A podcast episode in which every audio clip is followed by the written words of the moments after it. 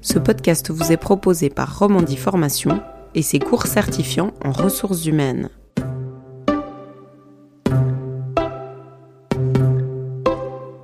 Aujourd'hui, on écoute Laetitia Culac, je suis directrice et fondatrice du cabinet Global HR Talents et j'ai plus de 20 ans d'expérience dans le monde des ressources humaines. Avec vous, Laetitia Culac, on va parler euh, de nouvelles technologies et d'innovation. Comment les réagissent à ce, chamboulement alors, la pandémie a fait que bien les RH ont bien réagi parce qu'ils se sont bien préparés, puis ils ont pris le tournant en fait de cette mutation, cette transition digitale. Avant la pandémie, c'était le néant. Donc, on a franchement bien réagi euh, depuis depuis cette pandémie qui n'a fait qu'accélérer en fait cette transition digitale.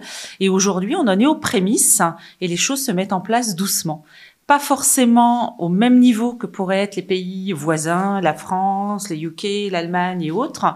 Euh, mais on avance et on avance doucement mais sûrement. Alors de quel changement on parle concrètement? Transition digitale, c'est vaste, c'est la révolution industrielle 4.0. Donc aujourd'hui, on parle de digitalisation des processus métiers, mais également de la fonction RH. C'est-à-dire que le métier qu'on a connu de chef du personnel en Suisse, eh bien aujourd'hui ce métier-là tend à évoluer, tend à disparaître parce qu'on va s'appuyer et s'outiller avec des plateformes digitales, numériques et avec des outils et des processus un petit peu différents dans le sens on va conduire le changement et on va apporter ben, une nouvelle dimension à, notre métier RH. Donc euh, aujourd'hui en 2022, je veux devenir euh, responsable RH. À quoi est-ce que je dois, comment est-ce que je dois m'outiller? Quelles compétences est-ce que je dois avoir? Alors aujourd'hui, ben, le problème qu'on a en Suisse, c'est que malheureusement, euh, les formations ne sont pas forcément adaptées à cette évolution. C'est-à-dire que ce qu'on va apprendre aujourd'hui est déjà obsolète au moment où on l'apprend. Donc on a beaucoup de retard par rapport à cette transition et à cette mutation digitale. Alors je ne vais pas faire plaisir à tous les organismes de formation qui sont sur des processus peut-être beaucoup plus anciens, mais tous les métiers qui se rapprochent de la gestion du personnel aujourd'hui peuvent être remplacés par des plateformes et des outils. Donc il va falloir qu'on fasse monter en compétences et monter en, on va dire, en qualification les formations qu'on a aujourd'hui pour les rendre beaucoup plus, on va dire, en adéquation avec le marché actuel. Moi, si on revient à vous puis votre parcours, qu'est-ce qui vous a finalement attiré dans euh, le métier de RH au sens global du terme? Alors moi j'ai commencé dans le monde du recrutement. Donc en fait euh, à l'époque on était avec le bon vieux CV, on recrutait le candidat et à la base moi j'ai une formation de juriste et une formation commerciale et je suis tombée un petit peu comme Obélix dans la marmite euh, du recrutement très très vite. Hein. Le métier m'a passionnée. Puis au bout d'un moment je me suis dit ben avec les études que j'ai fait, je vois comment se développe le métier RH je me suis dit, ben voilà, j'ai envie d'offrir à mes clients une palette beaucoup plus large que la partie recrutement qui représente, on va dire, 30% euh, de la fonction RH aujourd'hui. J'ai créé ma société et j'interviens maintenant euh, dans des PME, mais pas que, puisque je suis HR aussi business partner dans des startups RH et puis dans des startups euh, technologiques aujourd'hui. Donc euh, pourquoi je me suis intéressée en fait à la technologie? Bah, Ça a été un pur hasard. J'ai commencé à avoir mon premier mandat dans une startup. Puis là, je me suis dit waouh, tout ce que je peux apprendre dans cette startup, eh bien aujourd'hui, euh, bah, je vais essayer de le mettre en pratique ailleurs que ce que j'apprends aujourd'hui et pouvoir transmettre en fait ce que j'apprends euh, aux côtés euh, des jeunes pousses technologiques. Est-ce que vous exercez le même métier qu'il y a quelques années? Non, pas du tout. Avant, euh, je rentrais dans une société, j'avais cette partie qu'on n'aime pas forcément, nous les RH, c'était le traitement des dossiers, la gestion pure administrative. Et aujourd'hui, ça représente, allez, 5% de mon activité.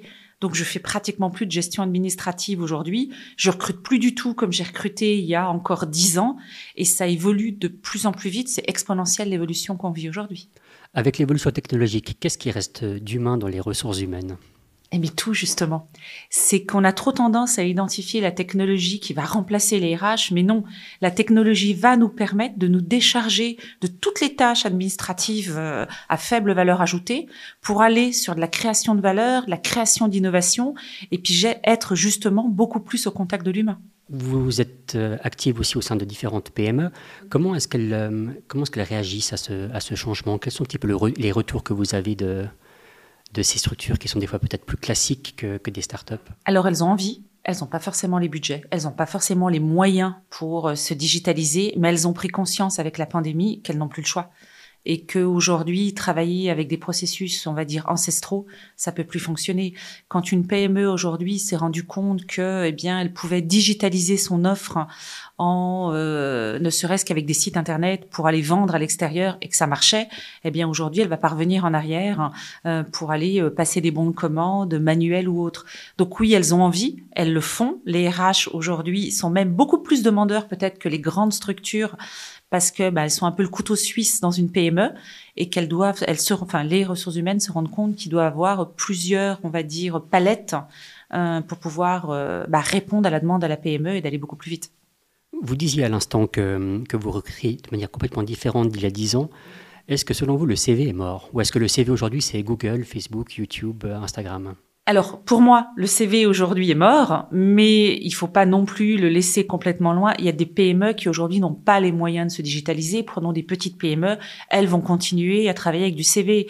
Euh, des gens qui sont en recherche d'emploi, des chômeurs, aujourd'hui vont continuer parce qu'on leur dit qu'il faut la bonne lettre manuscrite et le CV, et ils vont continuer aujourd'hui à aller déposer leur CV dans les sociétés. Donc il n'est pas définitivement mort, mais aujourd'hui il est en plein déclin. On parle beaucoup de, guerre des talents, mais aussi d'attractivité euh, euh, des, entreprises. Finalement, comment séduire aujourd'hui? C'est quoi le bon CV pour une entreprise pour recruter la bonne personne et aux candidats de, de taper dans l'œil d'une entreprise? Alors aujourd'hui, le métier est complètement inversé. C'est plus le candidat qui doit séduire l'entreprise, c'est l'entreprise qui doit séduire le candidat. Donc on parle aujourd'hui de people attraction, on parle d'attractivité des talents parce qu'aujourd'hui on est loin, bah voilà, de, du candidat qui passait sa vie au téléphone pour euh, pour appeler des entreprises, euh, qui envoyait par mail son CV. Aujourd'hui il y a des plateformes, on a des, des, des outils comme les ATS, les applicant tracking system, qui permettent en fait de rentrer euh, toutes les données du candidat et de faire un premier tri de sélection, enfin une première sélection et un premier tri. Donc oui, le métier évolue et le candidat évolue aussi. Les RH aujourd'hui ou les recruteurs ne doivent plus penser à recruter comme eux ont recruté. Ils doivent se dire qu'est-ce que je vais utiliser comme outil pour aujourd'hui séduire euh, bah, ces talents et qu'est-ce que je vais mettre en place? Ben ils vont mettre ils vont véhiculer euh, une marque employeur beaucoup plus attractive donc le recruteur aujourd'hui ben un rôle beaucoup plus de marketing et de sales marketing qu'il ne l'avait avant alors le candidat aussi, hein, finalement, aussi développer sa, marque personnelle. Est-ce que euh, les candidats maîtrisent ces, outils? Ah oui, alors ils les maîtrisent très très bien. Alors après, les plus anciens, on va dire les plus seniors, ils commencent à se mettre à ces outils, alors un petit peu plus difficilement, c'est sûr. Et puis les jeunes qui arrivent sur le marché, ben eux, ils se posent même pas la question. Euh, le mobile est la continuité de leurs mains. Donc, euh, et comme l'avenir c'est mobile, euh, mobile device, eh bien aujourd'hui pour eux, c'est c'est juste une finalité de leur vie quotidienne. Donc ils vont postuler comme ils vont aller acheter leur pain ou c'est naturel chez eux d'être sur les réseaux sociaux.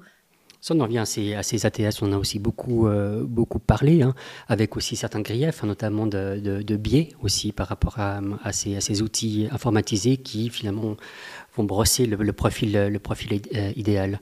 Euh, vous, quelle est votre, votre position par rapport à ces, à ces outils-là? Alors, il y a du biais, effectivement, dans l'informatique, mais il y a des biais aussi dans le recrutement humain. Donc, il faut arrêter de se dire la machine va euh, être discriminante. Une intelligence artificielle, c'est l'humain derrière qui fait des lignes de code. Donc, qui va aller chercher, qui va apprendre tout. Elle va apprendre tous les jours euh, par rapport à ce qu'on lui donne en termes d'information. Euh, donc, c'est à nous, derrière, recruteurs ou développeurs, de lui donner les bonnes informations pour qu'elle aille chercher les bons profils. À quel moment l'humain prend le, prend le, le relais? Avait discuté aussi euh, ensemble hein, de l'importance des, euh, des soft skills. Alors, aujourd'hui, par exemple, moi, ça fait 10 ans que je recrute son CV. Parce qu'aujourd'hui, je ne recrute pas un clone dans une entreprise, je recrute quelqu'un qui a des compétences évolutives et qui va apporter à la société. Tout simplement, bah, regardez LinkedIn. Aujourd'hui, LinkedIn, juste une période, vous ne pouviez mettre que les champs euh, euh, de vos expériences professionnelles. Aujourd'hui, maintenant, depuis quelques mois, ils permettent de pouvoir mettre quand vous avez fait une transition professionnelle ou quand vous avez arrêté votre parcours professionnel pour un, un congé sabbatique, etc.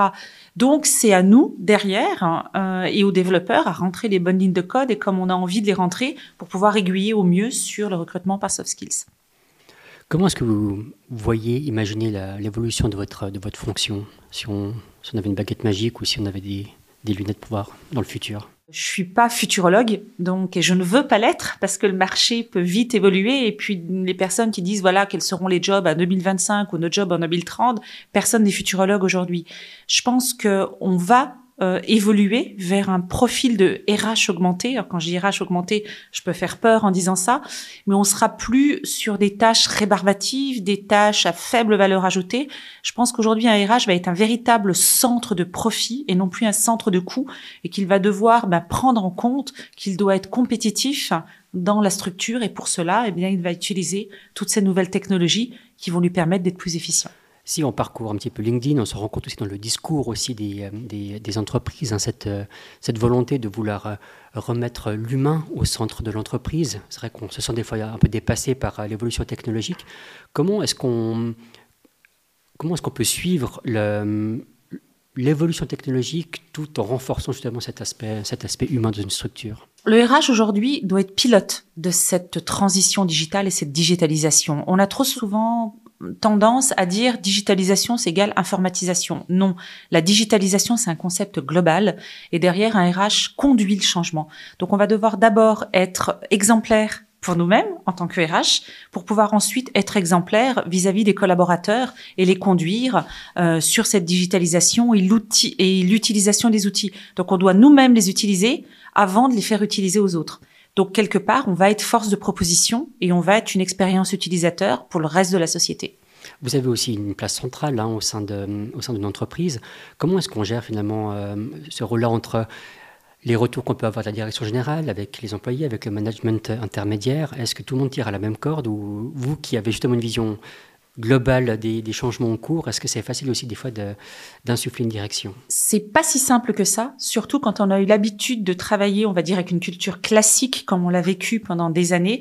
Je pense qu'aujourd'hui, si, en tant que RH, si on n'a pas avec nous, qu'on n'embarque pas avec nous le top management ou la direction générale, on aura beau mettre tout ce qu'on veut en place, rien ne se passera. Donc il faut que derrière on ait une adhésion globale pour pouvoir eh bien embarquer tout le monde dans la société.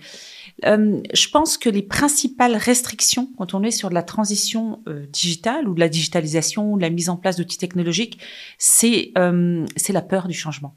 Et je pense que si on embarque et la direction générale en même temps que les RH et différents départements et qu'on ne nous l'impose pas, les gens, finalité, vont le faire et les collaborateurs vont le faire. Et je pense qu'il faut une expérience utilisateur. Il faut pas avoir peur. Je prends toujours les modèles des startups. Moi, je travaille avec eux, j'ai découvert ça et, je trouve que c'est super ce qu'ils font. Ils font ce qu'on appelle le test and learn. Donc, ils mettent des projets pilotes en place, ils les testent, ils, les pratiquent, ça marche tant mieux, ils le déploient. Ça ne marche pas, c'est pas grave. Euh, même si on prend un risque, on l'a mis en place. Et je pense que les RH, de plus en plus, on va être amené avec la direction générale à créer des petits projets pilotes. Alors, faut pas que ce soit des trucs, des, des, des, que ça soit monstrueux en termes de projets, mais des tout petits projets, les tester et puis les faire tester aux collaborateurs et ne pas les imposer pour que ça puisse euh, ben, euh, se développer en interne, se déployer. Comment est-ce que vous expliquez le, le, retard de la fonction face au changement technologique? Est-ce que c'est aussi le même frein, c'est la peur du changement? Alors, c'est la peur du changement. Oui, personne n'aime sortir de sa zone de confort. C'est difficile. On a fait pendant 10-15 ans le même métier. On nous demande aujourd'hui d'utiliser des outils qu'on n'utilise pas forcément au quotidien, qui sont nouveaux, qui peuvent être intuitifs pour les jeunes, mais pas forcément les jeunes générations, mais pas forcément pour des gens plus seniors comme moi, par exemple. Je pense qu'il faut, euh, pour être créatif, il faut pas avoir peur de sortir de sa zone de confort. Il faut pas avoir peur de les tester. Et puis surtout, il faut pas avoir peur de dire je ne sais pas, montrez-moi.